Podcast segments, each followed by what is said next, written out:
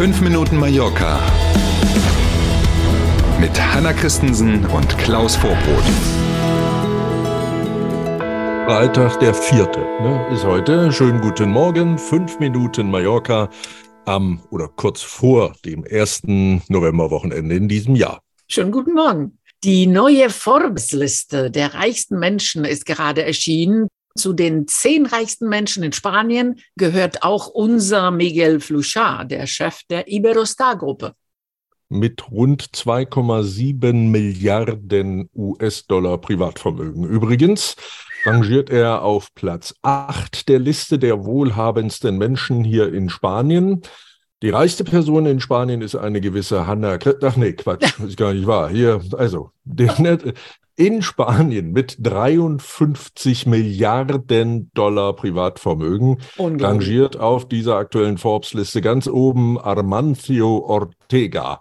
Das ist der Chef von Inditex, dieser Konzern, mhm. zu dem ja verschiedene Modemarken unter anderem gehören. Zara ist dabei, Massimo Dutti und so. Ne, dem gehören also in seinem Privatvermögen 53 Milliarden US-Dollar. Seine Tochter ist übrigens auch unter den mhm. Top Ten, nur mal am Rande. Mhm. Ja, genau.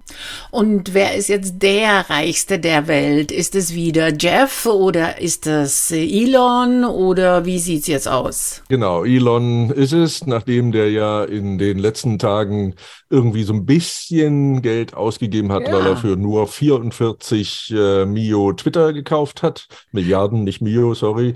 Twitter gekauft hat. Äh, trotzdem ist er der reichste Mensch der Welt. Äh, das Privatvermögen liegt laut dieser aktuellen Forbes-Liste bei mehr als 265 Milliarden US-Dollar.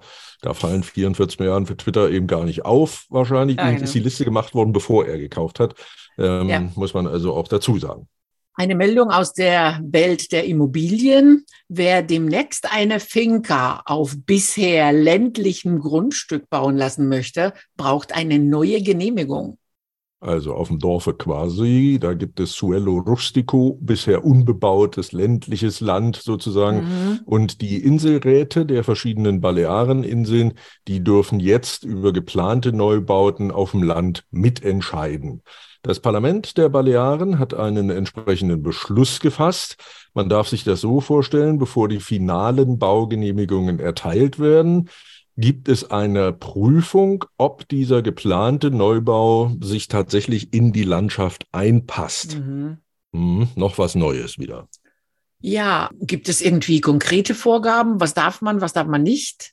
Ja, das ist genau der Punkt, den auch die Opposition kritisiert hat im äh, Parlament, als das beschlossen wurde. Die gibt es nämlich derzeit nicht. Also man kann nicht sagen, was ist denn in die Landschaft ja. einpassen und was ist mhm. nicht. Also so als völliger Laie würde man sagen, okay, wenn da jemand, ich sag mal, fernab vom nächsten Dorf zwölf Geschosser hinbaut, passt ja. das vielleicht sich nicht in die Landschaft ein. Gilt also die Höhe der Bäume oder die Farbe der mhm. Fassade oder, oder, oder. Und das sagt die, die Opposition, so kann man das nicht machen, dass man einfach nur sagt, es braucht eine Prüfung, weil sie natürlich Angst haben vor willkürlichen Entscheidungen, mhm. die dann die einzelne Prüferin oder genau. der einzelne Prüfer treffen könnte. Und ja, danach riecht es im Moment ein bisschen, das braucht also vermutlich noch einen klaren Katalog mit Regeln. In Calamior an der Ostküste haben in dieser Woche umfangreiche Bauarbeiten begonnen. Das Ortszentrum soll für Fußgänger attraktiver werden. Mhm. Und vermutlich genau deswegen steht auch die Fußgängerzone, also die Haupteinkaufsstraße im Zentrum dieser Baumaßnahmen. Allerdings ist dort die letzte Renovierung auch mehr als 30 Jahre her. Wird also Zeit, dass da mal wieder ein bisschen was gemacht wird. Es soll mehr Bäume geben. Die Kanalisation soll saniert werden. Das ist ja vielerorts auf der Insel mhm. gerade ein Thema. Und einen neuen Fahrradweg wird es auch geben. Und was kostet das Ganze? Ja, ist wie immer kein Schnapper. Ne? Öffentliches Geld, 2,6 Millionen Euro für die ersten beiden Bauabschnitte. Da soll im März des nächsten Jahres, also bevor dann wieder die Saison beginnt, schon Schluss sein. Und dann gibt's nochmal 1,1 Millionen für den Rest in Anführungszeichen, sprich also für eine dritte Bauphase. Mhm, da freuen wir uns. Wow. Drei ja, der Bauphasen. sich erst.